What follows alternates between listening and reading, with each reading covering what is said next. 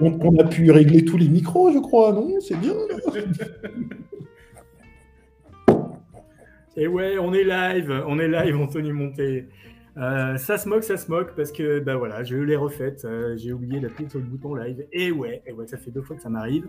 Ah, bah, euh, mais généralement, au bout de 15 minutes, bah, je me rends compte. Donc bon, 15 minutes, ça peut paraître long, ça peut paraître long. Et, et ça l'est en fait. Hein. Donc c'est pas grave, on repart. Bonjour à tous, bienvenue dans ce nouvel épisode de Tech Jam. Alors merci Anthony de, de mettre ton micro en mute. Euh, si vous n'êtes pas en mode audio, vous l'aurez remarqué, il y a quelque chose de nouveau dans ce Tech Jam. Oui, c'est un nouveau format que l'on étraîne aujourd'hui avec vous. Et d'ailleurs, j'ai tellement étraîné que j'avais oublié ce bouton. Bref, l'idée, c'est quoi? C'est de, euh, rassembler euh, la crème de la crème de la tech pour discuter ensemble sur les sujets du moment. On a gardé les grandes thématiques que nous avions déjà, le cloud, le DevOps, les jobs et la productivité. On a mélangé et euh, on vous propose ce petit cocktail que l'on espère digeste. Donc à la tête des rubriques, on retrouve mes acolytes. Anthony Monté, le CEO de Cloud Mercato, bonjour. Je sais que tu vas bien parce que je t'ai déjà posé la question il y a 15 minutes. tu es au Portugal, tu es un food cloud et c'est tout logiquement que tu, euh, tu, vas nous parler de cloud aujourd'hui. Tout à fait. Euh, te laisse euh, terminer de. Mercato, euh, rapidement, on est un cabinet de recherche et consulting spécialisé dans l'analyse du marché du cloud. Ok, et tu vas aujourd'hui nous parler de deux sujets plutôt orientés data center. Tout à fait, la classification des data centers, comment est-ce qu'on peut les classifier pour avoir une, un landscape et un paysage de ceux-ci, et comment OVH euh, veut provisionner ces nouveaux data centers avec du super équipement futuriste. Yes, merci. On a Michel Langron. Bonjour, bonjour Michel. Bonjour Seb, comment vas-tu? Ça va, ça va aussi bien qu'il y a 15 minutes. Tu es en Suisse. studio. tu es en Suisse, à la tête de Limawi, une boîte de DevOps, c'est ça? C'est ça. Alors, euh, oui, Limawi, on est basé en Suisse et on fait des outils, on met en place des workflows, on, on apprend des concepts pour les entreprises pour qu'elles puissent comprendre cette philosophie qu'est le DevOps. Ok. Et aujourd'hui, euh, avec toi, on va aller en cuisine. Petit humour. Et en plus, tu as une news de maladou mondiale à nous, euh, à nous délivrer. Exactement, oui. On va parler d'une vieille grand-mère, un outil que j'affectionne, mais dont on va devoir se débarrasser, malheureusement. Et puis, effectivement, une news mondiale, première worldwide first. Rien que pour vous, les tech jammers. Et Tanguy Barry, bonjour. Et salut Sébastien, ça va très bien de mon côté évidemment, je, t'épargne la question, tu as l'air d'aller encore mieux qu'il y a 15 minutes. Ça va vachement bien aussi, et euh, bah, je me permets de refaire la blague débile sur ta voix et le fait que ça ressemble à la voix d'un capitaine euh, d'avion. Mais bon, évidemment, c'est moins rigolo que tout à l'heure. C'est vrai, mais si tu veux, je, peux, je, peux, je peux avoir d'autres blagues, je, vais en faire, je vais en faire.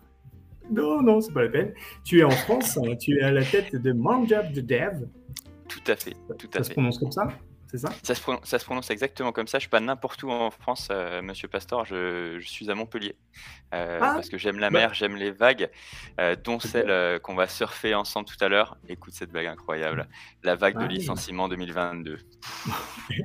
Et oui, parce que tu as quand même le don de ramener des sujets légers euh, qui permettent d'égayer euh, un petit peu les, bah, la tête des gens, tout simplement, parce que bon, après, euh, tout ce qui nous arrive, le Covid, les crises, les, les, grèves, parlons licenciement, tu as raison.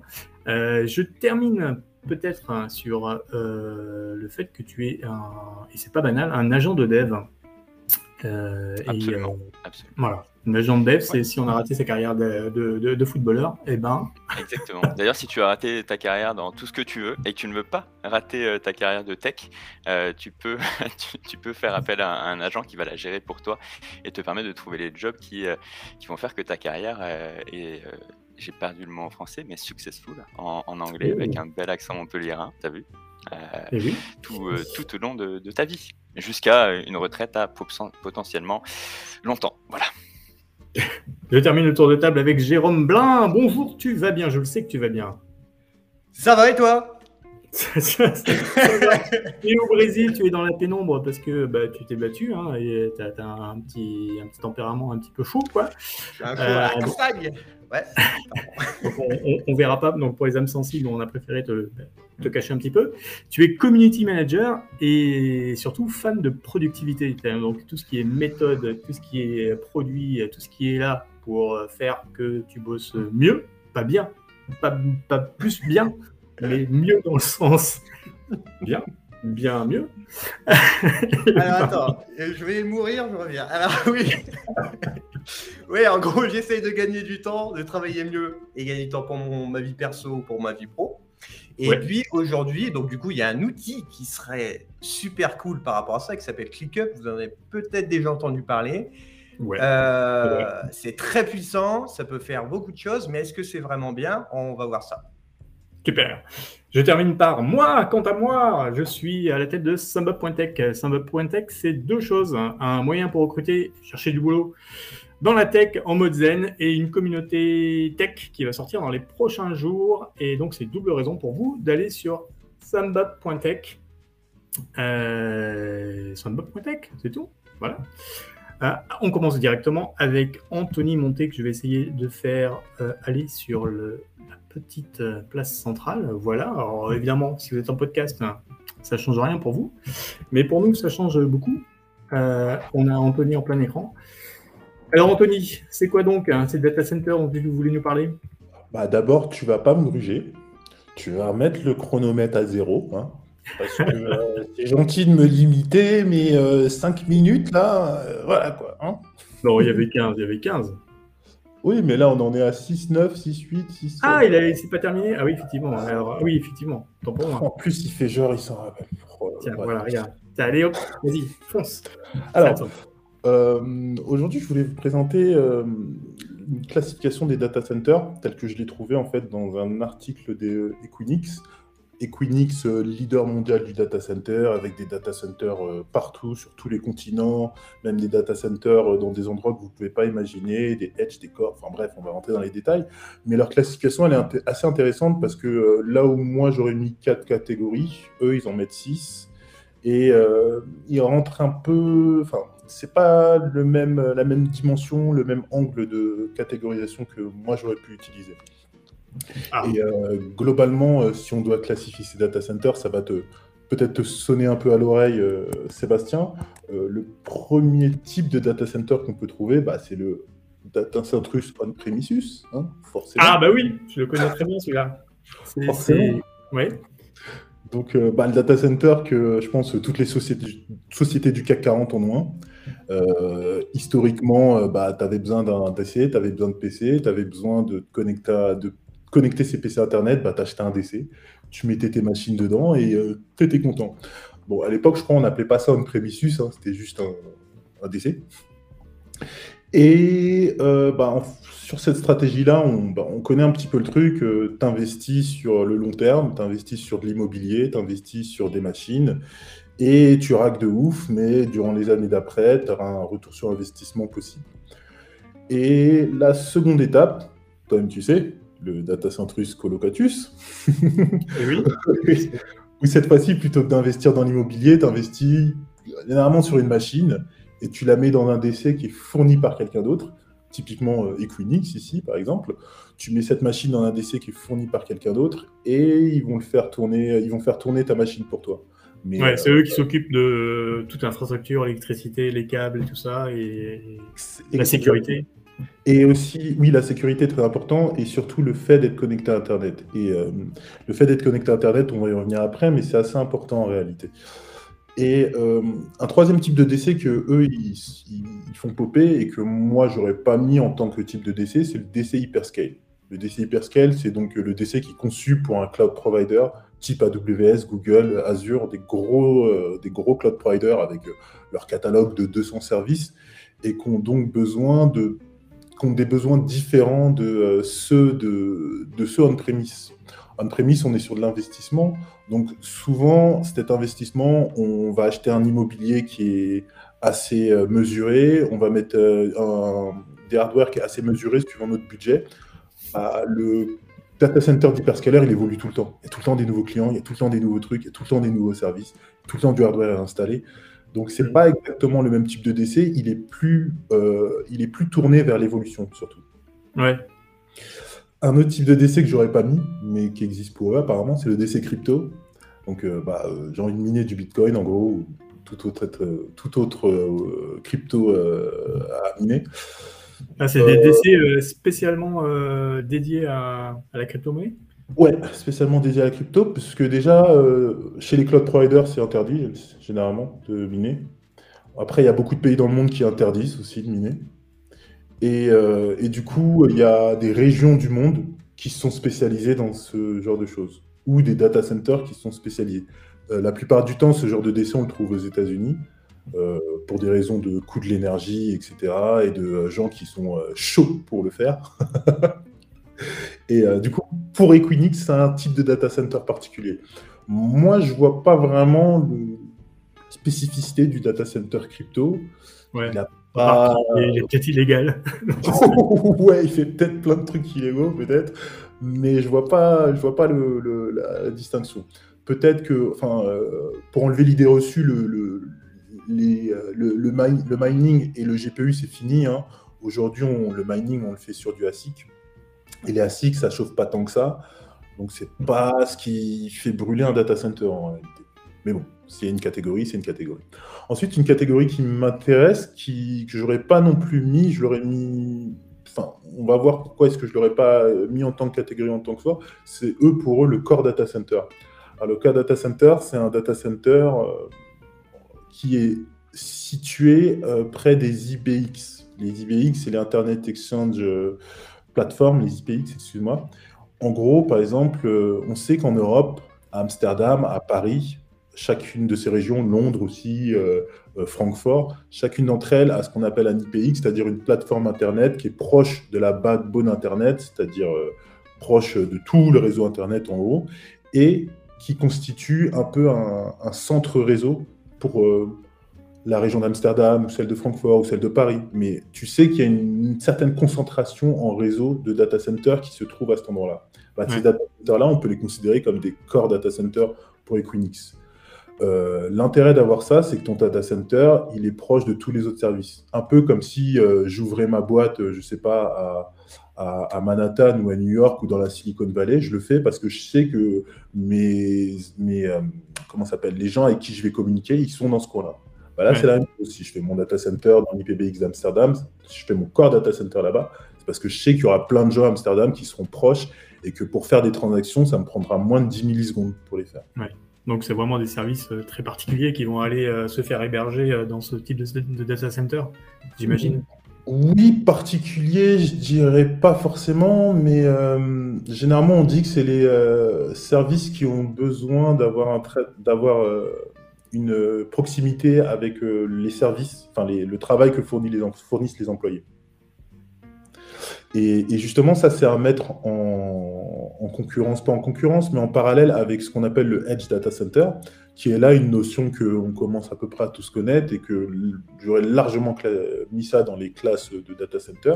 Le Edge Data Center, cette fois-ci, c'est un data center qui est euh, pas du tout dans le corps, mais plutôt situé dans une métropole et en ville et proche des clients. Donc euh, typiquement, on est dans l'ère de TikTok, par exemple.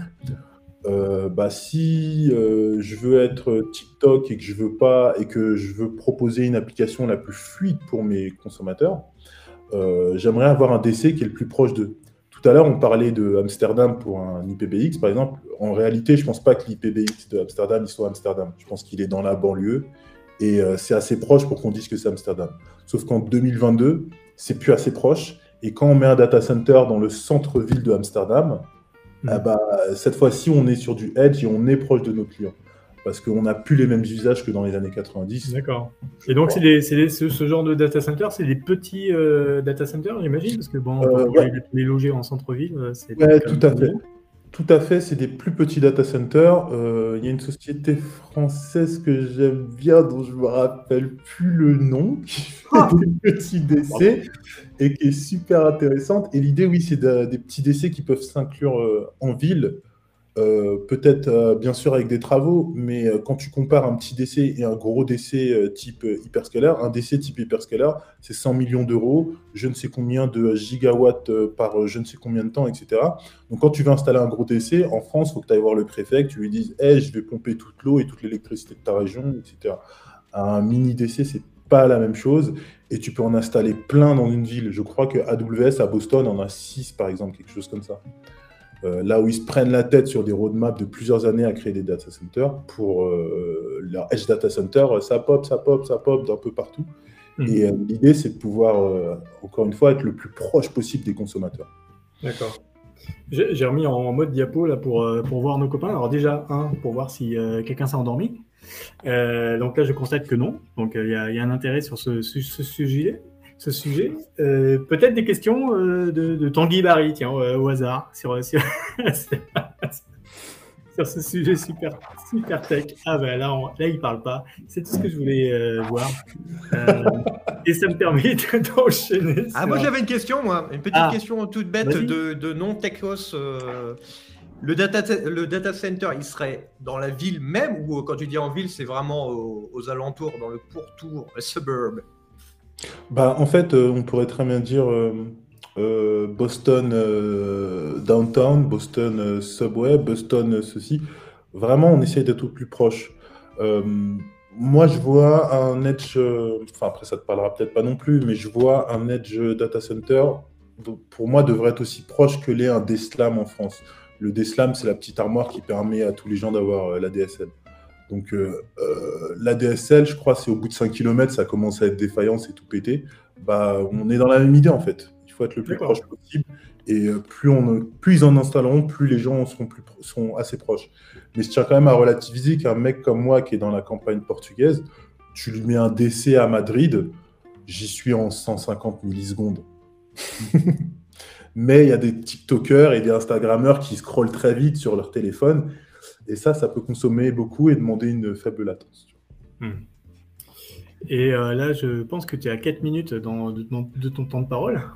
Il me reste que 4 minutes? Putain, je suis trop fort. Bah, du coup, tu voulais nous parler d'un autre petit décès ridicule ouais. c'est ça? Ouais, tout à fait. Euh, non, non, je voulais pas parler d'un autre data center. Sur le data center Equinix, je vais terminer rapidement. Euh, au-delà de la, des types de data centers, il y a aussi aujourd'hui euh, la entre guillemets virtualisation des data centers. C'est-à-dire que euh, DevOps, sysadmin, aujourd'hui on utilise du Terraform par exemple. Bah, dans les data centers, il y a ce qu'on appelle le SDDC, c'est-à-dire le Software Defined Data Center, qui en fait, tu, donnes, tu crées une image virtuelle de ton data center et ça te permet de le faire évoluer plus facilement, d'intégrer de l'hardware, de gérer plus, plus facilement les différents composants de ton DC. C'est-à-dire que par exemple, tu mets une IA toute bête qui va dire Ah, mon data center est à, 38, à 52 degrés, refroidissons-le. Là, je donne un exemple tout con, mais c'est l'idée de ce qu'on pourrait créer avec du software defined data center. D'accord. Euh, on va rentrer dans, dans l'ère du data, data center as a service. Ouais, bah, c'est un peu ça, c'est un peu ça, c'est pas faux. Et, Allez, go, sur OVH Du coup, euh, euh, tu vois, je vais quand même faire ma super transition qui était celle de dire que le software defined data center permet de d'avoir un meilleur management du data center, que ce soit au niveau électricité, que ce soit au niveau refroidissement, que ce soit au niveau euh, sustainability, etc. Et d'ailleurs, Equinix, ils, euh, annoncent 95% d'énergie renouvelable chez eux, des, chiffres de dingue, et OVH aussi. Et euh, c'est pour ça que je, je, rentre en, Je voulais parler de, de, de, renewable, etc. Mais ce qui est intéressant sur OVH, c'est ce qu'ils ont sorti il y a une à deux semaines, quelque chose comme ça, qui est leur nouvelle manière de refroidir leurs euh, unités de production, c'est-à-dire les serveurs. Euh, globalement, ils ont fait du water cooling, l'immersion cooling. Ouais, ça fait longtemps qu'ils font du, water cooling. Euh. justement, ça, depuis toujours, ils font. Octave Klaba parle de water cooling, mais aujourd'hui, ils sont passés à l'immersion cooling. Euh, la différence entre les deux, c'est que le water cooling, tu as des tuyaux euh, qui vont mettre euh, des liquides qui s'apparentent à de l'eau près de tes DC, près de tes CPU, près de tes GPU pour les refroidir, comme on faisait avant avec un radiateur et un ventilateur. Alors que l'immersion cooling, tu prends ton PC et tu le plonges dans le liquide et, c'est la fête dedans. Et en gros, eux, leur solution, ça a été de créer un nouveau type de baie à insérer dans les data centers. Ce type de baie peut prendre 48 serveurs chaque serveur a un, conteneur spécifique que tu, pour le plonger dans sa, dans sa solution aqueuse. Et pour eux, c'est clairement le futur parce que selon leurs calculs, ils atteignent un, un PPUE de 1,004. Donc, PPUE, c'est quoi? PPU, c'est Partial Power of euh, en gros, c'est l'efficience de l'énergie que tu as utilisée. Si tu as 1, tu es parfait. Plus tu augmentes, moins tu es efficient. Eux, ils sont à 1, 2, 0, 4. Un bon data center aujourd'hui, généralement, je crois, il est à 1,02. 1,04. Eux, ils rajoutent un 0. C'est ça qu'il faut dire. Et à côté de ça, on parle d'électricité, mais il y a aussi un autre détail qui est l'usage d'eau. Et bah, vu que ton truc il est plongé dans un liquide, bah, il n'y a pas d'eau qui est utilisée. Euh, on se rappelle cet à Londres, il faisait 40 degrés ou 50 et euh, à double, Azure euh, refroidissait ses décès à l'eau potable comme ça. On a besoin de 5, 25 litres par seconde et tout, c'était fou. Et bah, OVH, il n'y a tout simplement pas de, d'eau qui est utilisée pour ce type de refroidissement-là. Bien sûr, c'est pas déployé partout. C'est leur nouvelle technique qu'ils ont mis au point et qu'ils veulent déployer pour leur nouveau data center. Euh, ça va être de la patate, euh, sachant que c'est complètement euh, environnement friendly. Quand je dis environnement friendly, ça veut dire que bah, déjà, il y a les avantages que je viens de vous dire là, mais en soi, les matières qu'ils utilisent pour faire tout ça, bah, elles sont pas allergènes, elles sont recyclables. En 30 jours, je crois, le truc, il se dégrade. vraiment, ils sont partis chercher l'exhaustivité au niveau du green. Mmh. Vraiment en greenwashing. Ils planifient de déployer ça à grande échelle? Oui, tout à fait. Tout à fait. C'est leur plan de, c'est leur nouveau type de rack pour euh, alimenter des ordinateurs, pour euh, investir, sachant que euh, c'est pas juste nouveau type de rack éco-friendly. OVH depuis toujours, il, s'intéresse à la science de l'organisation d'un data center, à savoir combien on peut mettre de PC par mètre carré, combien on va devoir mettre. Et là, ils viennent de franchir un cap où ils disent, bah, nous, on enlève tous les raccords de tous les raccords de refroidissement dans nos unités, on enlève euh, tous les ventilateurs, on enlève, enfin, tout, plein de choses qui partent à la poubelle, mais pour le meilleur en fait. D'accord. Euh, du coup, vu que le chronomètre est fini, j'aimerais quand même remercier euh, Ali Chedar et Mohamed Aniano, si je prononce bien son nom, je ne sais pas, mais c'est eux qui sont en charge de cette partie chez OVH et euh, tiens leur jeter les lauriers parce que c'est juste une innovation superbe pour moi. D'accord. Bah, peut-être l'occasion de, les inviter euh, sur un Tech Jam pour, euh, pour creuser, la, creuser la tech qu'il y a derrière tout ça. Euh, merci beaucoup, Anthony, sur ce sujet. Et je fais monter sur le, la scène Monsieur Michel Langron. Oui, c'est moi. Bonjour. bonjour, bonjour. Alors déjà, je voulais revenir sur euh, ce qu'a dit Anthony. Euh, j'aime bien l'idée du software defined data center, bien sûr. Euh, je suis le DevOps guy, donc c'est normal. Mais c'est surtout extrêmement intéressant quand on commence à partir, à partir de, à parler de d'edge data center, parce que là, quand tu as une flotte aussi hétéroclite, il faut à un moment donné pouvoir les définir en code et pouvoir les mesurer comme ça. Hmm. Bon, voilà. Donc, euh, tu peux démarrer le chrono, Seb. ah oui, t'as raison. Non, mais toi, je t'aime bien, t'avais le droit à plus de temps. Mais non, en fait. Non, ah ouais, il écrit gros le chrono en plus. Ah oui, ça fait oh, Alors, moi, je voulais parler. D'abord, on va commencer avec la vieille grand-mère dont on a parlé en introduction. Alors, je vais essayer de faire un partage d'écran. Je suis désolé pour le podcast. Euh, ça ne sera pas très podcast génique, mais euh, hop, voilà. Donc, la vieille grand-mère en question, c'est Kitchen CI. C'est pour ça que Seb fait la blague sur la cuisine. Eh euh, Kitchen CI, Kitchen CI, c'est un outil qui date pas d'hier, qui était à la base, qui fait partie de la suite Chef et qui est spécialisé dans euh, du benching de tests pour infrastructure. C'est-à-dire qu'en gros, avec lui, on peut définir des déploiements et les tester euh, de façon isolée. moi, j'aime bien cet outil mais malheureusement, il commence à vieillir. C'est un outil qui est codé en Ruby, qui fait partie de la suite chef, qui est généralement codé en Ruby, euh, qui euh, est centré autour de InSpec, InSpec étant la suite de tests dont vous avez certainement entendu parler déjà dans ce Tech Jam, parce que j'ai déjà présenté plusieurs fois. Ok, oui. Et euh, oui, alors InSpec, c'est une suite de tests qui permet de faire du compliance testing. En gros, du compliance testing, c'est on décrit l'état dans lequel devrait être notre infrastructure et on teste si les infrastructures est effectivement dans cet état. et euh, l'infrastructure est dans cet état. C'est vert, l'infrastructure n'est pas dans cet état, c'est rouge. Simple, basique.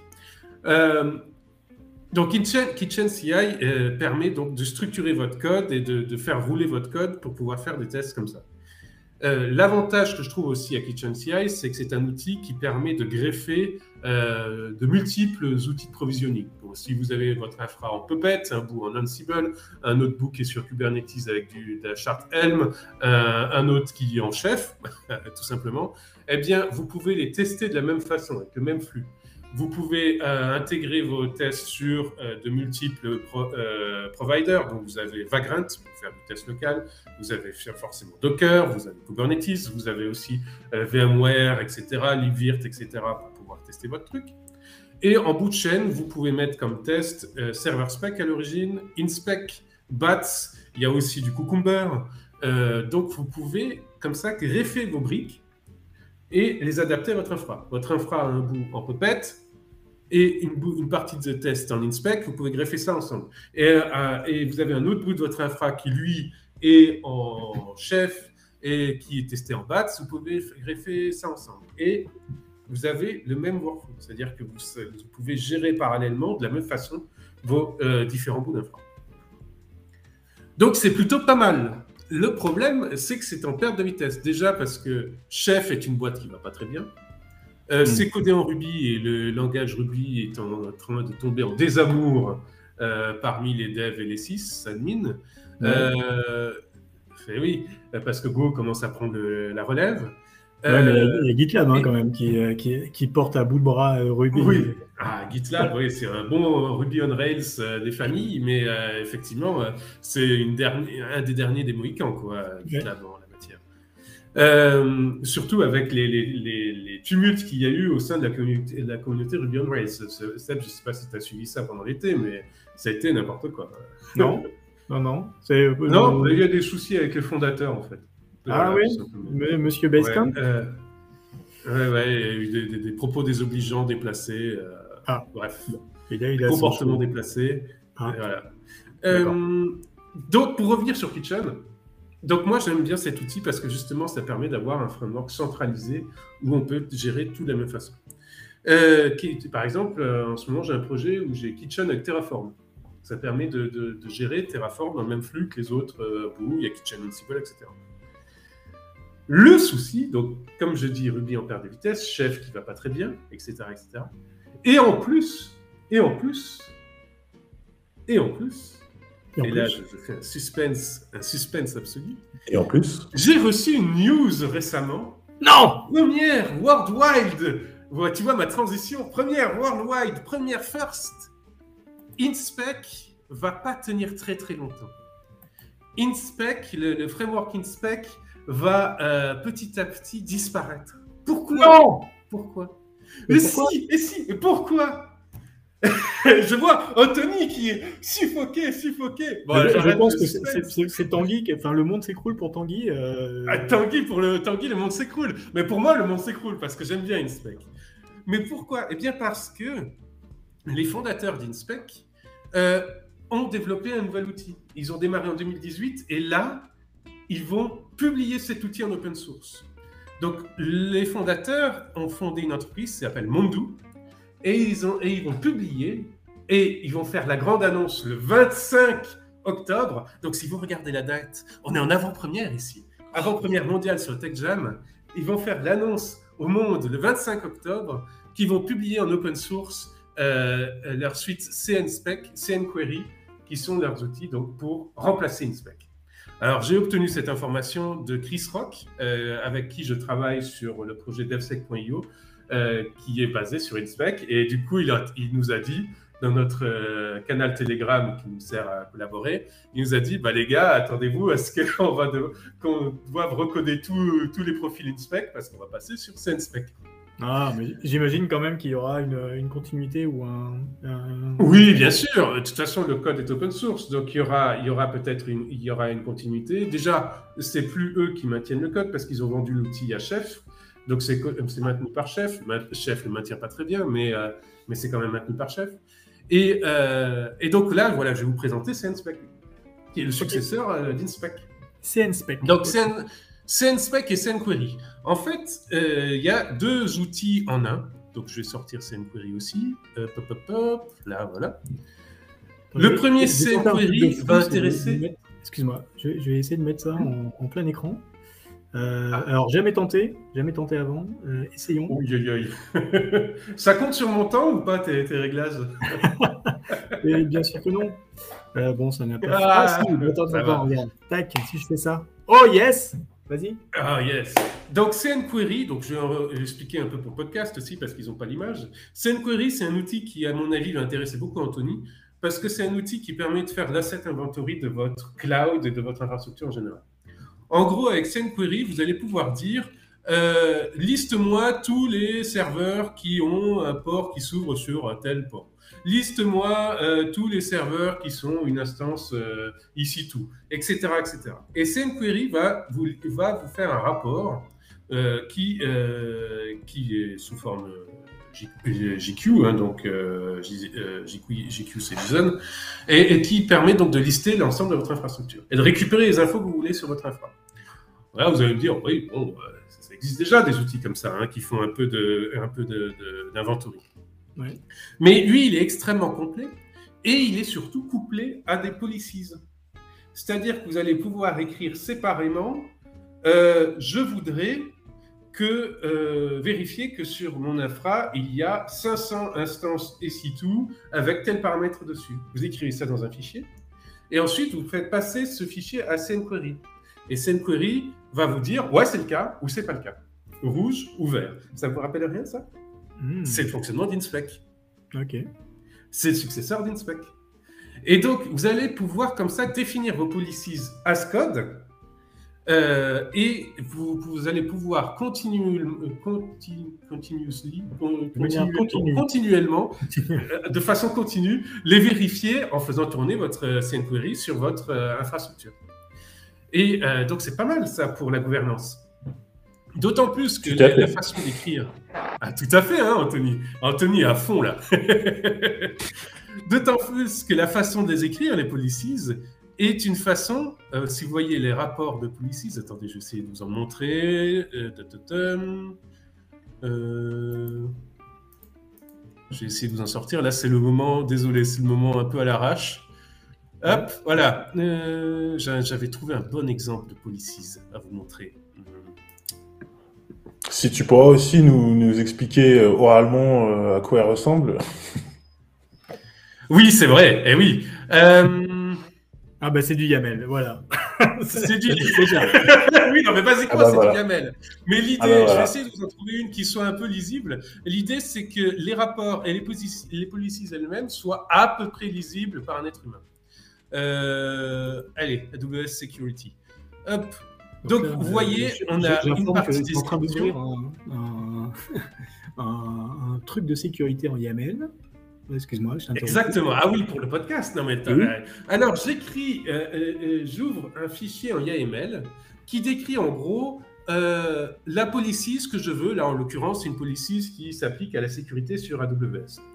Et euh, en gros, on voit une description, la policy, ce qu'on veut faire. Et puis en dessous, on peut commencer à mettre en place des checks qui sont déterminés au YAML en se servant de euh, l'API de CNQuery, parce que je vous rappelle que ça se pose sur CNQuery mais d'une façon à ce que ça soit à peu près lisible par un être humain. Et les rapports, comme pour InSpec, les rapports sont aussi lisibles pour un être humain. Donc cet outil permet de faire deux choses. Tester votre compliance, tester votre gouvernance et la documenter. Mhm. Parce que on- les rapports, on peut les extraire, les mettre sous forme Markdown, ce que vous voulez, et les faire partie, les, les mettre dans la doc. Si vous avez euh, un security concept à fournir à votre département sécurité, si vous aviez un, un infrastructure concept, une architecture concept à, à fournir à vos différents départements, vous pouvez automatiquement les mettre dans la doc. Donc vous avez une doc as code avec un, avec un, un compliance test. C'est absolument merveilleux. C'est absolument merveilleux. C'est top. Le produit bah, est écrit en Go, me semble-t-il. Hmm Le produit est écrit Pardon en Go. Le, le produit Oui, écrit- oui, oui, le produit est écrit en Go. C'est plus du Ruby. Le produit est écrit en Go et c'est un binaire portable, aucune dépendance. Donc ça, c'est vraiment pas mal. Et malheureusement, enfin malheureusement pour moi, entre guillemets, c'est que du coup, ça va remplacer InSpec. ça va remplacer euh, le framework Inspect, Ruby, etc. Alors Ruby, je m'en fous, mais c'est Inspect qui, moi, qui, me chagrine un peu. Hmm. Donc, ça veut dire que dans les mois qui viennent, je vais avoir une courbe d'apprentissage pour passer tous mes profils que j'ai rédigés pendant 4 ou 5 ans de Inspect vers CNQuery. mais tu penses, que ça va être, euh, tu penses que ça va être douloureux? Non, parce que normalement, euh, de ce que nous a dit Chris, Chris Rock, Christophe Hartmann, normalement, la transition est douce. Normalement, la transition est douce. D'accord. oui. voilà, comme l'a dit Anthony. Oui, très bien, oui, bien sûr. le, truc, c'est que moi, je vais devoir avoir une courbe d'apprentissage. C'est pas grave, euh, j'aime bien apprendre des trucs. Euh, mais euh, ça veut dire que je vais devoir remigrer tous mes projets et des projets à tester en inspec. Je commence à en avoir un certain nombre. Donc ça va passer un peu de temps. Mais l'avantage, c'est qu'effectivement, InSpec est en train de vieillir. Je me suis rendu compte, par exemple, quand on veut tester de l'Azure, quand on veut tester de l'Azure, InSpec commence à manquer euh, les dernières nouveautés d'Azure. Et, euh, l'outil qui s'appelle InSpec Azure, donc qui est la, bibliothèque InSpec qui gère Azure, euh, commence par exemple à, manquer. Ah, je vais essayer de ne pas être trop dyslexique quand j'écris. Voilà, InSpec Azure. La, dernière mise à jour d'Inspec Azure date du 15 septembre. Euh, pour le rythme d'Azure, un mois, c'est moyen. Et d'autant que, par exemple, si vous voulez mettre du Synapse ou des choses comme ça dans votre Azure, Inspec aura du mal à le, repérer. Un Spark Pool, Inspec aura du mal à le repérer.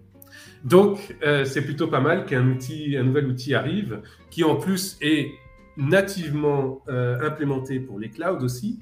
Donc, euh, parce que comme ça, on va pouvoir retout migrer et tout tester à fond grâce à CNQuery et CNSpec. Et je regarde, je suis à une minute et demie. Donc, si vous avez des questions, n'hésitez pas. Ouais. ouais. Merci Tanguy. J'ai une question, c'est euh, est-ce qu'on peut faire des outils de sécurité en vrai avec, euh, avec cette stack?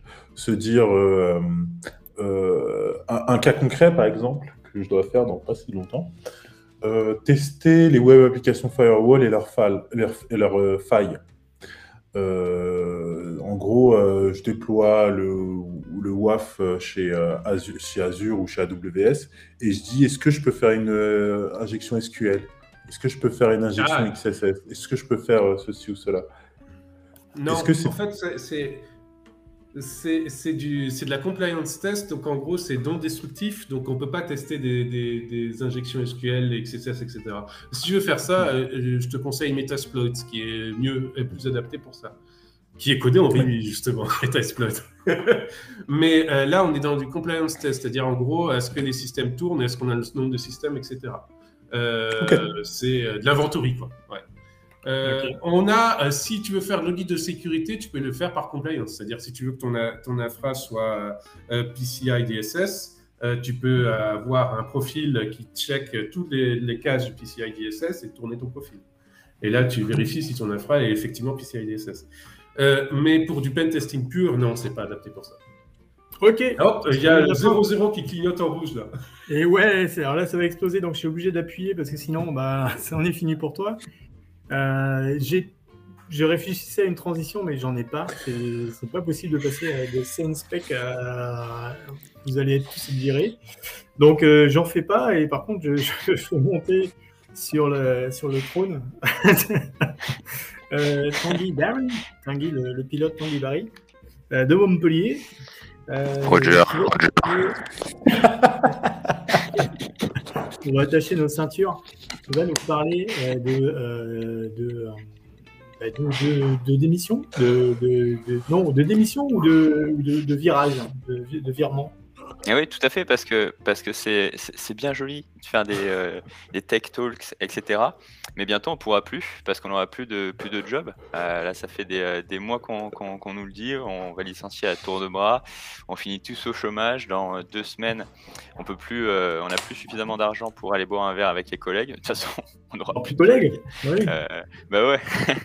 donc, donc voilà, c'est un peu la fin de l'abondance hardcore qui, qui, qui, nous arrive. Et, et je crois que c'est le moment de faire un point sur ce qui est vrai et ce qui est moins. Euh, et, et, moi, je suis un mec extrêmement chiffré, donc il y en aura plein, plein, plein, plein des chiffres. Et pour que ce soit un poil plus digeste, je, tenterai deux. Et ouais, c'est deux fois un. Partage d'écran. Et à mon avis, on est prêt. On est prêt avec ça on va commencer avec un petit état des lieux et surtout, on va, on va partir de, du pays qui nous, euh, qui nous fait tous trembler, qui a plein de stats dans tous les sens et qui, euh, et qui aime bien, euh, qui aime bien, comment dire, le sensationnalisme. Bah, c'est les États-Unis. Voilà, voilà, fatalement. Et ce qui est vrai en soi, c'est que les États-Unis sont souvent une une photo de l'Europe avec quelques mois d'avance. Donc, ce qui se passe en Californie, par exemple, peut facilement arriver en France ou dans l'Union européenne euh, six, mois, six mois ensuite. Donc on va partir. Qu'est-ce qui se passe Ma question. Et eh oui, qu'est-ce qui, qu'est-ce qui se passe? Qu'est-ce qui s'est passé? Surtout entre par exemple janvier, euh, juin, juillet euh, de, de, cette année aux, États-Unis. Ah bah grosse, gros, gros, gros problème. Gros problème. On a, on a une vague de, de licenciements énorme. D'ailleurs, Sébastien, si tu devais prendre un petit, un petit pari comme ça, à ton avis, combien de, de, salariés dans les entreprises tech ont été licenciés euh, pendant les six premiers mois de l'année.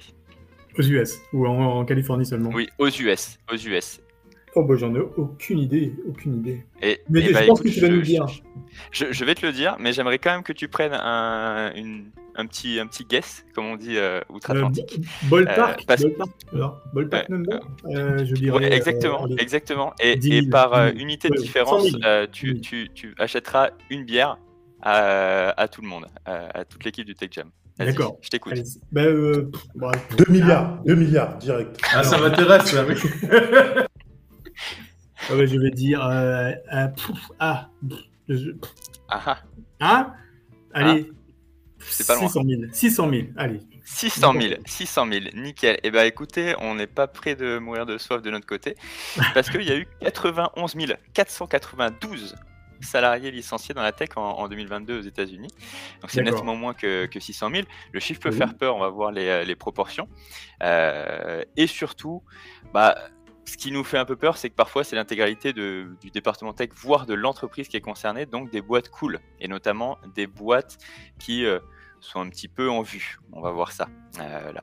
Alors, on va vous donner plein de facteurs d'explication sur euh, cette, euh, cette crise. récemment, on nous a balancé la guerre en Ukraine. On a des problèmes de logistique et surtout d'approvisionnement. Ça, c'est vrai. Il y a de l'inflation. OK. Mhm. Donc, on est inquiet sur le futur. Les taux d'intérêt montent. Les investisseurs sont plus frileux. Pas de problème petite, euh, petite aparté sur le Covid qui, euh, qui nous est quand même euh, rabâché, même si ça va un petit peu mieux, on va pas se mentir. ce qu'on entend par le Covid est toujours là dans la situation économique, c'est pas que ça nous embête outre mesure comme c'était le cas en 2020, c'est surtout que tu as pas mal de startups qui, qui ont connu un vrai boom économique pendant le Covid, tant mieux pour elles. et maintenant, bah, ça se calme, donc elle commence à redescendre et euh, l'économie réelle euh, leur, met un peu la pression. Euh, Alors là, je vais, te donner un stop direct. Tu fais stop in the name of love. Alors, comment c'est possible que tu es en train de me dire qu'il y a des démissions, il y a des, il y a des éjectages en, en veux-tu en voilà, alors que ce qu'on constate dans la vraie vie, la vie réelle de tous les jours, c'est qu'il y a des gros problèmes de recrutement dans la tech. C'est-à-dire qu'on n'arrive pas à trouver les gens. Et eh justement. C'est... Tu veux me répondre à eh ben, ça justement. Tu as une réponse? Et, et, et, tu, et tu, vas, tu vas voir que dans 11 minutes et 06 secondes précisément, nous arriverons potentiellement à cette conclusion. Euh, là. Mais on va, on, on, va plutôt comment dire, l'argumenter, cette, euh, cette, cette, conclusion. Mais je pense que ton hypothèse euh, est dans le vrai. T'as du nez, t'as du nez, t'as du nez, euh, quand même. Parce que la vérité, c'est qu'on revient à l'heure normale. Mais oui. Mais par exemple, ces startups qui, qui sont éclatées pendant le Covid, génial, super. Euh, bah, il y avait plein d'argent, elles ont peut-être un peu surembauché. Et c'est maintenant qu'on se dit, ah, l'argent est plus difficile à, aller chercher, donc on va un peu geler les recrutements, vague de, terreur sur, la planète tech, voire quand on a très bien géré sa boîte, eh ben on risque de licencier.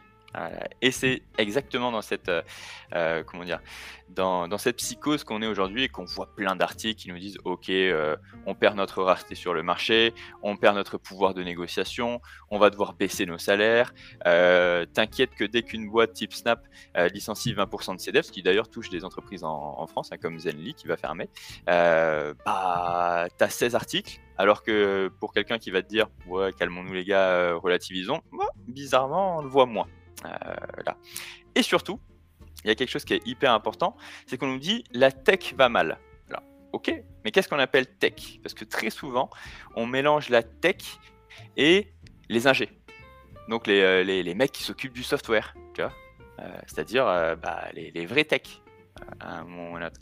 Et donc, soit c'est un peu ignorant, soit c'est carrément une tentative de, euh, de, baisser un peu le salaire, de euh, déstabiliser le marché, tu vois. Euh, Philippe Poutou approuverait ce message, tu vois, on essaie de déstabiliser les travailleurs avec ça.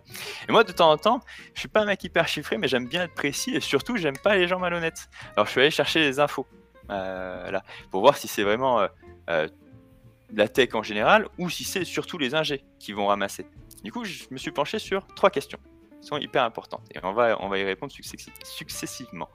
Euh, le premier, c'est OK, il y a des licenciements, très bien, pas cool pour les gens qui se font licencier, on est bien d'accord, mais quel pourcentage des effectifs a vraiment été licencié au global? Ensuite, quelle est la répartition? Quelle est la part de chaque département, les ingés, le marketing, les recruteurs, les sales, euh, dans ces licenciements-là? Et Ensuite, sur chaque département qui, euh, a potentiellement subi des, licenciements, quelle est la gravité pour ça? Est-ce que, en gros, nous les ingés, on va ramasser? Bah écoute, la première question, c'est-à-dire quel pourcentage des effectifs a été licencié au global? Bah, C'est facile. Dans les entreprises qui ont licencié, donc seulement celles-ci, c'est pas une grosse part, tu as à peu près 19% des, des, des salariés qui sont partis, 1 sur 5. Ça peut paraître pas mal parce que tu regardes autour, de, autour de toi et tu as bah, pas mal d'excellents intervenants aujourd'hui et au total on est 5. Ça voudrait dire que là, si on licencie, bah, il y en a un de nous 5 qui s'en va. Moi, je sais pour qui je vote et il a une grosse barbe. Après, bon, voilà, on dit ça comme ça. Euh, là. Ensuite, la seconde question, c'est la répartition entre les ingés et les autres. Et c'est là que, que, que, mes skills entrent en, en action pour partager mon écran. Oh, pas, ça va être incroyable. Waouh, waouh, waouh, Avec la, bande passante euh, que tu as à Montpellier, on s'attend à tout. Est-ce que tu Mais oui, on voit un PowerPoint et ça, euh, oui, voilà, c'est un peu Putain, mais yes, yes. Euh, là. Donc là, tu vois la répartition. Euh, ça, c'est tous les licenciements. Et tu vois l'impact de chaque euh, département. Tu vois que les premiers, ceux qui constituent 20% des gens licenciés, euh, ce sont les commerciaux. Ah. Ou ceux qui s'occupent des clients. Ensuite, le produit, la data science et analyse. Hein. donc, on n'est pas sur 100% de tech.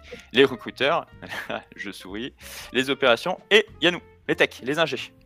Software engineering, ici. On représente 5% des gens licenciés dans la tech en général. On se rappelle du chiffre de 91 492. Et euh, bah, un petit calcul de, de mathématicien, euh, bah, ça représente 4500 euh, et quelques personnes. Donc on est en train de nous faire un gros fromage pour le licenciement de 4500 et quelques ingés. D'accord. Pour eux, on est bien d'accord, mais bah, peut-être, oh là là là, peut-être, peut-être calmos, tu vois. Et par rapport aux années précédentes euh, T'es revenu? Ah, il n'y a pas de problème, euh, c'est plus. Crois-moi qu'en 2021, on était, on était bien. On était au taquet. Il y a même eu une surembauche et c'est euh, aussi pour ça qu'on est en train de licencier ou de geler les recrutements. C'est juste que bah, c'était la fête. Et, là, et là calmons-nous. Quoi. Faut, faut... En fait, les entreprises sont en train de se rendre compte que bah, quand tu embauches des gens, tu as plein de dépenses, il faut faire du chiffre à côté, donc avoir un business model. Et hum, on avait oublié ça parce qu'il y avait des investisseurs qui nous donnaient des centaines de millions. Donc on se disait, let's go, tu vois. Et c'est moins le cas maintenant euh, parce qu'ils nous donnent euh, plus que des dizaines de millions. donc c'est difficile. Du coup, d'accord. Donc là, ce, qu'on retient, c'est qu'en fait, euh, le, le, nous, les vrai chiffre, pour l'instant, on est bien. Ouais, bah, il y avait, il y avait pas de, il n'y a, pas eu de gros licenciements euh, massifs euh, sur, sur la tech, euh, les vraies tech. Ouais, il y a plutôt pas mal. Et même, donc, ce que, rapport à ce que je disais tout à l'heure, c'est qu'on est plutôt plus que pas mal. Quoi. C'est, interroge n'importe quel recruteur, il va dire il n'en peut plus. Quoi. Il trouve pas. ah bah, c'est clair. D'ailleurs, les recruteurs, pour faire un petit aparté pour, pour, pour, pour mon peuple, tu vois, euh, eh ben, je vais te montrer un second graphique. Non, c'est pas vrai. Euh, qui va, et eh, si, et eh, si. Et regarde-le, il est beau en plus, il est rouge cette fois. Et oui, c'est mieux ça. et oui. Et là, on, on, va à l'intérieur de chaque département. Donc, quelle est la proportion en gros des, départements tech qui, qui, sont partis? Quelle est la proportion des, des, départements sales qui sont partis? Et ainsi de suite. Et tu vois qu'en premier, bah, les recruteurs et les HR ont, ont ramassé. Parce que tu as quand même 50% des recruteurs qui, eux, se sont fait licencier. Bon, alors là, en même temps, euh, on arrive à comprendre. Parce que... Le message est clair. voilà. Parce que là, on s'est rendu compte qu'en fait, il ne pas grand-chose. Voilà, c'est ça. Par contre, nous, bah, encore une fois, 10%. Euh, quoi. Donc il y a un mec sur 10 dans les entreprises qui ont licencié, encore une fois, donc pas toutes, qui, euh, qui est parti. Ça va. Et, et on voit une autre, un autre comment dire, une autre explication de la démesure de ces, de ces boîtes, c'est que tu te rappelles les sales? Qui, représentent 20% de toutes les, tous les licenciements, en fait, mhm. ils ont été impactés qu'à 4%. Ça veut dire qu'il y a énormément de sales dans ces boîtes-là. Yes. Donc, encore une fois, pour nous, calmos. On est, euh, on est, on est plutôt euh, tranquille pour, euh, pour, pour le moment. Oula, ça, ça, ça saccade un peu de ton côté. C'est l'avion. Ah, il a, disparu. Ah, il est revenu. Donc, donc pour le... une métropole là. Le seul, le tout, tout, tout, ce qu'on voit, c'est que euh, regrouper tout le monde sous le terme tech n'a pas trop de sens. Nous, les ingés, ça va. Tu es recruteur dans une boîte tech, effectivement, tu as du souci à te faire. Tu es ingé dans une boîte tech, tu es, plutôt tranquille, sauf si tu es dans celle qui n'a pas de business model et qui surpaye un petit peu. Tu vois Là, évidemment, mais normalement tu le savais en, signant chez eux. D'ailleurs, je te donne une petite stat sur, euh, sur, sur euh, le gel des recrutements, qui est, le, comment dire, le symptôme numéro 1. Euh, tu en as pas mal, tu as, as, des pays européens qui, où le recrutement, enfin le, nombre d'annonces a nettement, nettement baissé. On est quand même sur un 60% en Suède et en Allemagne, ce qui est énorme, 38% au Royaume-Uni. Et nous en France, Sébastien, à ton avis Je te laisse deviner. Il n'y a, y a, a pas de baisse. 120. Il y a un petit peu de baisse. 120%, ah c'est beaucoup quand même. C'est beaucoup, c'est beaucoup. non, on est seulement sur une, baisse de 9% des postes ouverts. Donc on est OK, encore une fois. Et en Suisse?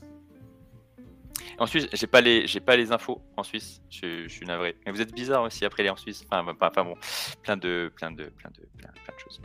Euh, du coup, est-ce qu'il va y avoir des conséquences pour nous? Parce que finalement, la situation n'est pas déplorable, mais est-ce qu'il va y avoir des conséquences pour nous? Peut-être on aura peut-être un poil plus de concurrence pour choper les jobs. Donc en gros, les entreprises vont, se permettre de choisir davantage, surtout celles qui payent le mieux.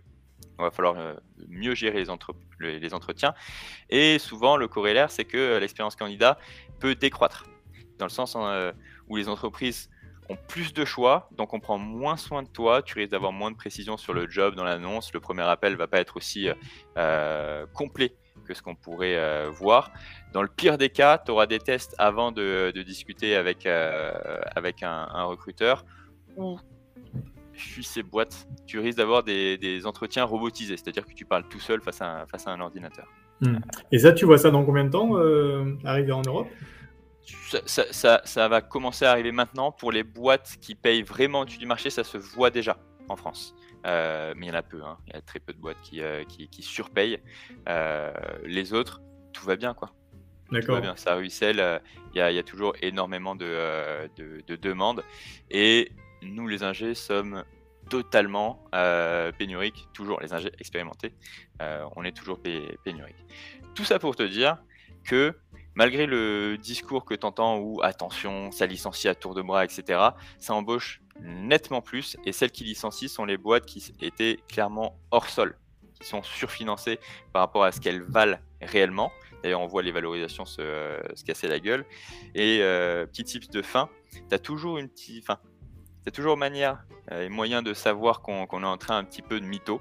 quelque part, c'est que quand on parle de vague de licenciement, mais que dans le même temps, au même moment, on sort des buzzwords comme le quiet quitting ou la grande démission, tu vois, tu peux dire que tout va bien.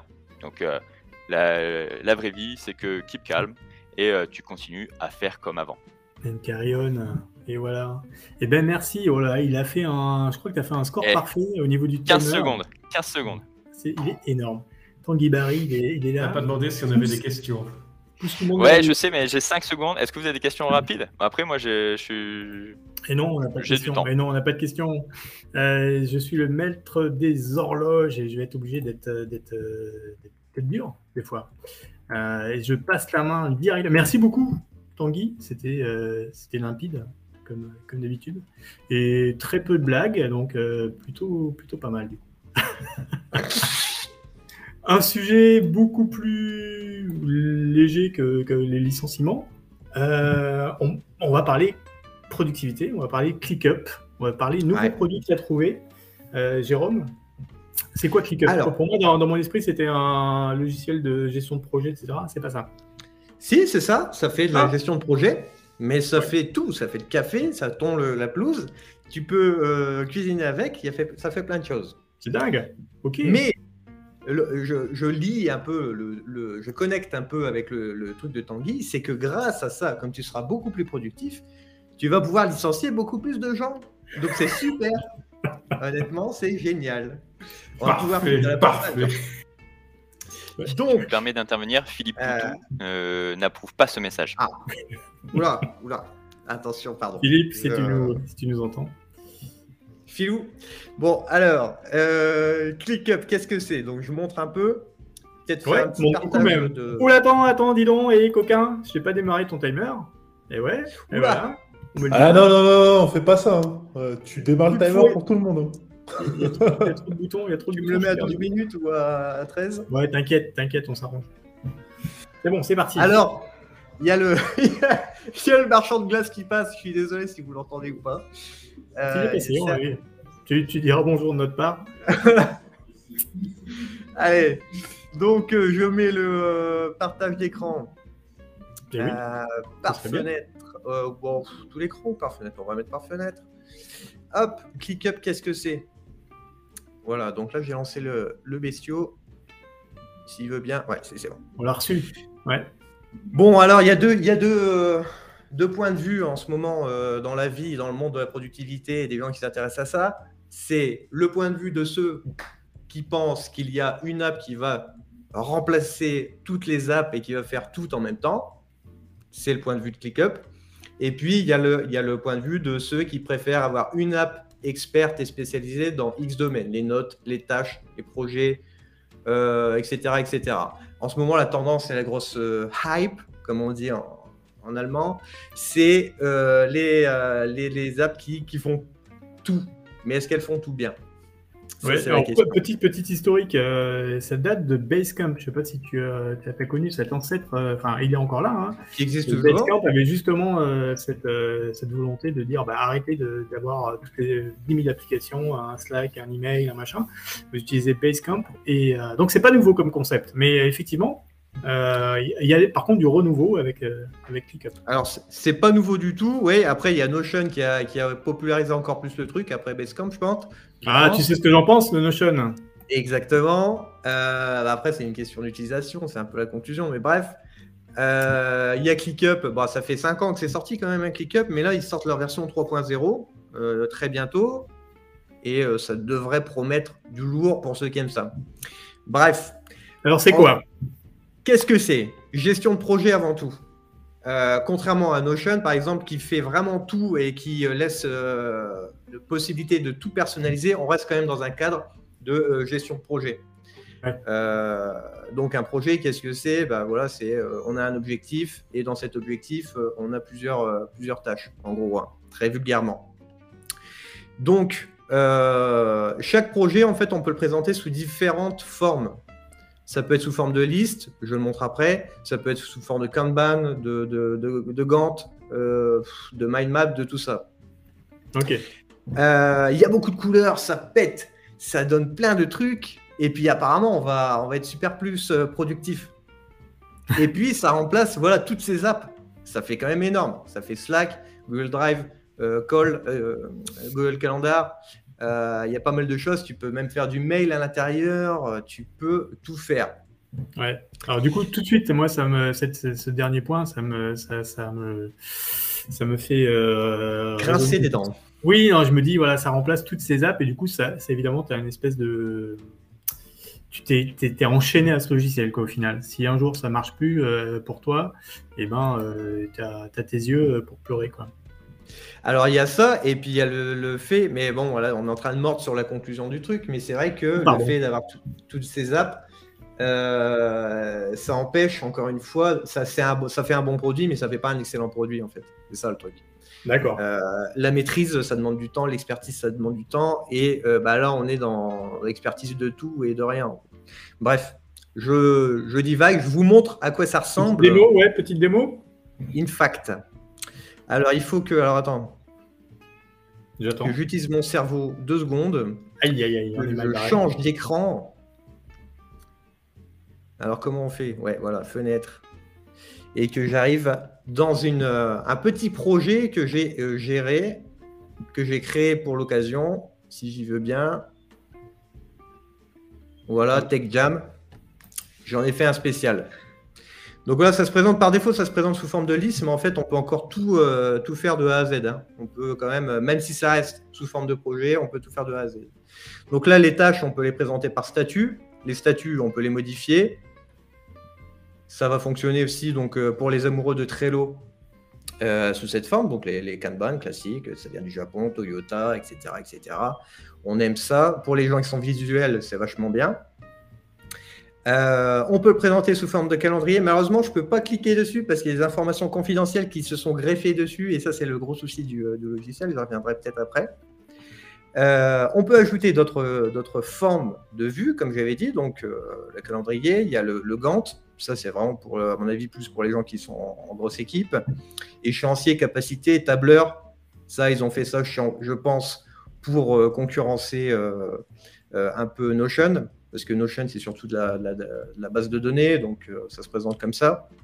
Mais l'idée ici, c'est qu'une entrée, c'est quand même une tâche. Une entrée, c'est pas un document, c'est pas une page, c'est pas une note ou quoi que ce soit. À la base, une entrée, c'est une tâche, donc c'est quelque chose à accomplir. Donc la différence par rapport encore une fois à Notion et à d'autres euh, outils de ce genre, c'est que c'est quand même beaucoup plus axé sur l'action plutôt que sur la, connaissance.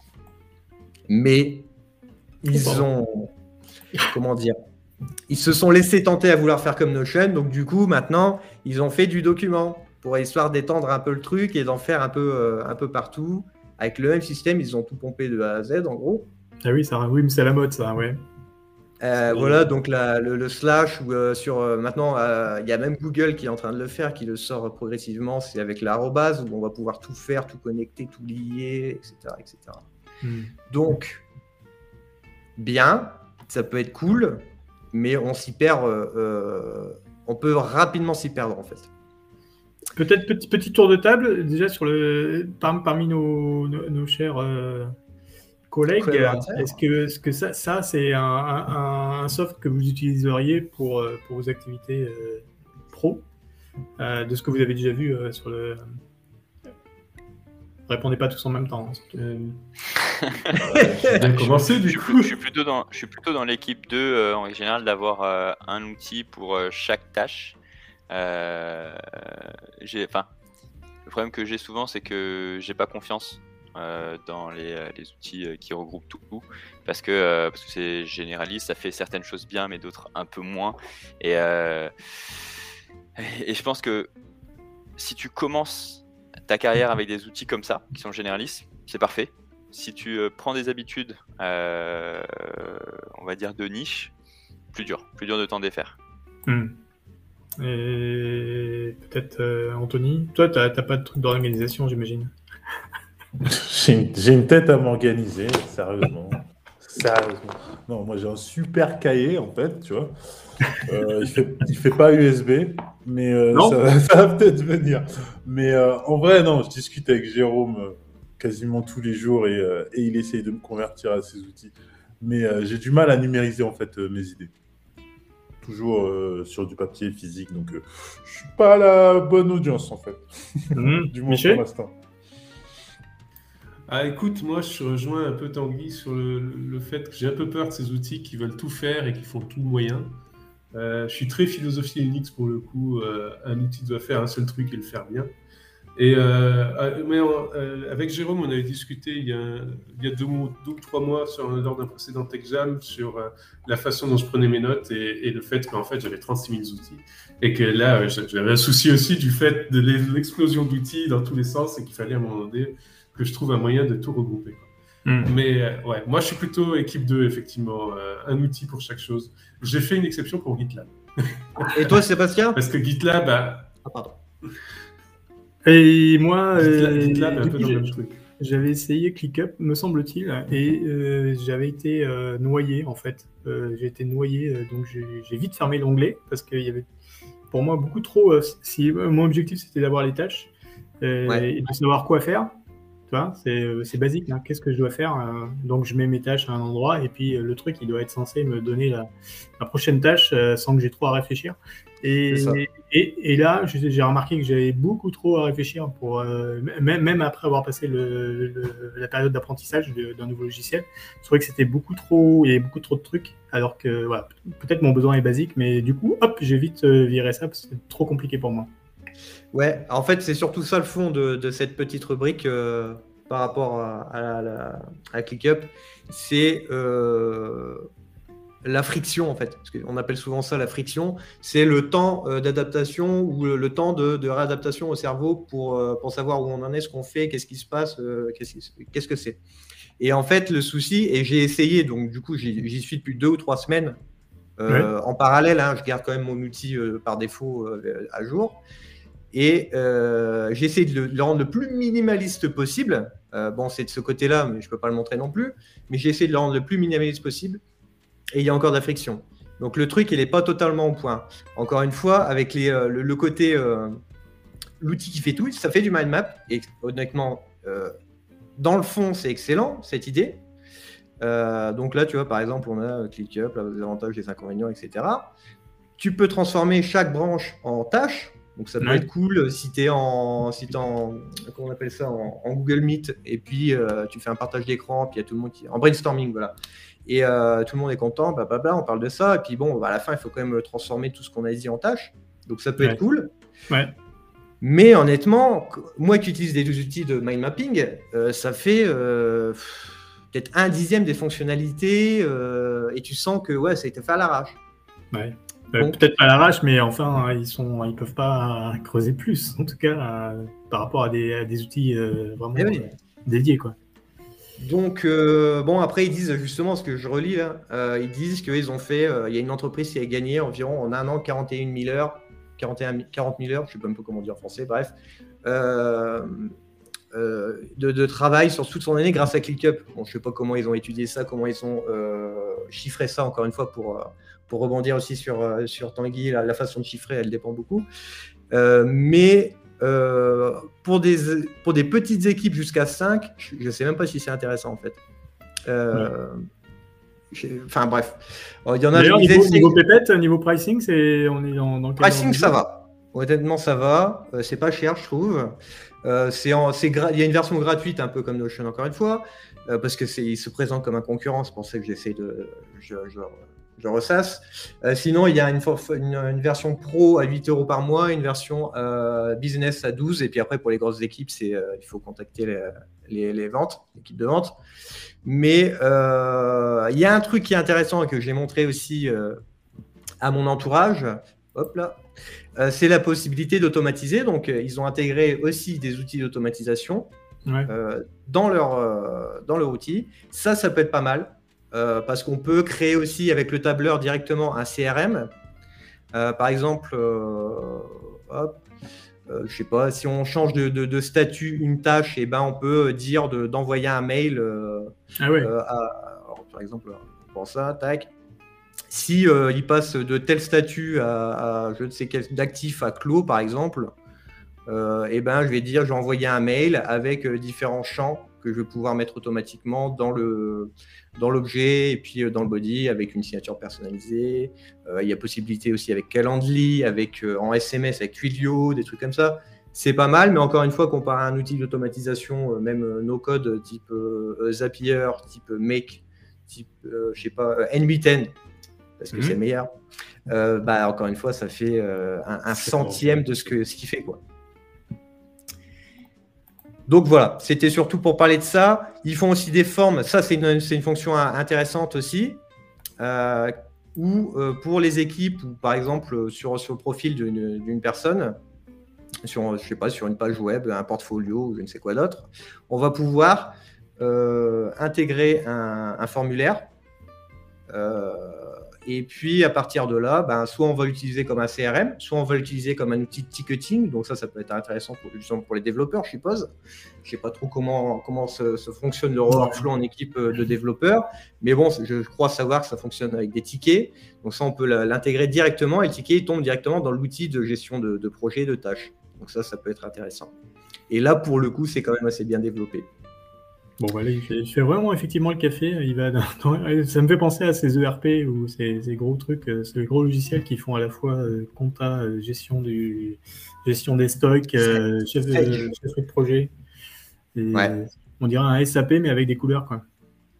C'est ça, en fait, ils ont, encore une fois, ils sont opposés, ils ont un marketing de, dingue. Et en fait, c'est surtout ça le, fond du sujet, en plus du côté soit une app fait une fonction ou une app qui fait toutes les fonctions. C'est généralement et dernièrement, il y a, ils ont trouvé le filon, euh, les applications de notes de, gestion de projet, et ils ont ils misent énormément sur le marketing. Euh, il y a beaucoup de Maintenant, ils font même, comment dire, des vidéos, des mini-films. Tu vois, c'est tourné à la, méthode Nike, en fait. Et euh, apparemment, le marché à ce niveau-là est en train d'exploser.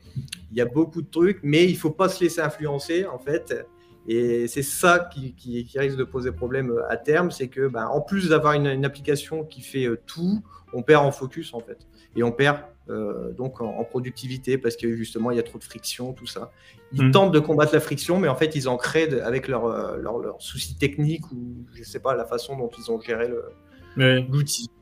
Ben, le, la partie automatisation, moi, ça m'a fait penser au, quiet quitting. tu dis, si à chaque tâche, tu reçois un email ou euh, tu dois avoir un, truc là qui te rappelle euh, ça ou ça ou ça, ouais. c'est vite l'enfer. T'as plus envie. Alors, ça peut être ça, mais enfin, moi, moi, je le voyais surtout en, en mode de vente. Par exemple, je sais pas, t'es freelance, euh, tu as ton portfolio et puis tu mets ton formulaire. Euh, le mec, il met ses datas, euh, donc euh, mail, phone, et eh ben, tu peux, tu peux automatiser de sorte qu'à chaque fois que tu reçois ça, bah, ça va te le mettre en mode à rappeler, à recontacter. Et puis, tu lui envoies un mail automatiquement pour lui dire j'ai bien reçu votre demande. je vais rentrer en contact avec vous dès que possible. Tu peux même lui faire prendre un rendez-vous, etc. etc. mais c'est vrai que ça peut paraître étrange d'avoir cette fonctionnalité type CRM dans un logiciel de, de chefferie de projet. Bref. Voilà. Euh, on peut créer des dashboards. Attends, c'est pas fini parce que c'est pas ah. fini. Ah, mais si, ça va être fini parce que tu as, déjà en un sursis là. Oh, pardon. Je, finis juste rapidement pour dire qu'on peut intégrer aussi même des pages Excel dans le truc. On ah, bah là, c'est On touche au fond. Ouais. Attends, on peut envoyer des mails directement dedans. Et puis, on peut euh, créer une chat box donc, euh, sur l'équipe du projet, par exemple, marketing ou des trucs comme ça. Ah, mais je vais être dur, mais j'ai l'impression de toi, c'est comme quand tu es à un, repas, euh, tu as fini euh, la choucroute et puis derrière on te dit euh, Ah, mais vous prendrez bien un petit peu de gratin de chinois. Soulé. ouais, c'est ça, un petit cassoulet en Dijon. Ouais, non, ça peut être pas mal. Mais bon, moi aussi, en fait, hein, moi aussi, je fais partie de celui qui, qui, qui fait une, une au maximum une application par tâche. Après, pour la collaboration, des fois, c'est pas tout le temps évident sur les applications qui sont spécialisées. Euh, de travailler en équipe. Il y en a qui sont pas tout le temps cool. Donc euh, c'est difficile de trouver le, bon, le bon équilibre, mais en général, ouais, j'aurais tendance quand même à conseiller de, de, rester focus. Quoi. Ouais. Ok, donc on a, bien, on a bien compris. Donc euh, ClickUp, bon, à essayer, mais pas forcément. Pas pour tout le monde. Peut-être pour les très très grosses équipes, mais pas pour les petits comme ils essayent de faire vendre. Ok, tu as 4 minutes sur le timer, là, tu as dépassé un petit peu, mais c'est quand même pas mal. Euh, on arrive à la conclusion. Ne scroll pas. Euh, Qu'est-ce que je dois dire hein, pour la conclusion? Tu dis qu'on est trop bien et que tu as appris trop de trucs aujourd'hui. Ouais, cool, alors déjà, je vous remercie euh, tous pour, euh, de pour avoir parce que Tanguy t'a fait peur et tout. et- Alors, je, je vais muter, euh, je, je vais, mute Anthony. C'est ce qui est le mieux. Non, ce que je voulais dire, c'était déjà merci à, vous tous d'être venus, d'avoir participé à, ce nouveau format. C'était c'était pas gagné parce que parce que parce que- c'est on sait pas où on allait et et on sait pas forcément où on va encore. Mais en tout cas, j'espère que vous avez aimé. J'espère aussi que, vous, euh, auditeurs, auditrices, euh, visionneurs, visionneuses, euh, avez apprécié. Euh, on est en mode agile, on est agile, hein, donc on va adapter, euh, améliorer, euh, euh, remettre sur le, sur le, sur le, sur le, sur le, comment on dit ça, sur le, remettre sur le Je sais pas, tu m'as mieux. métier, Sur, sur le remettre métier. le métier sur le- sur le métier. sur le métier. Voilà pour, euh, pour, la prochaine, pour la prochaine session. En tout cas, merci beaucoup et à très vite pour, pour un prochain épisode de Tech Jam. Ciao, salut tout le monde. Salut Salut Ça va? Ah non, pardon. je-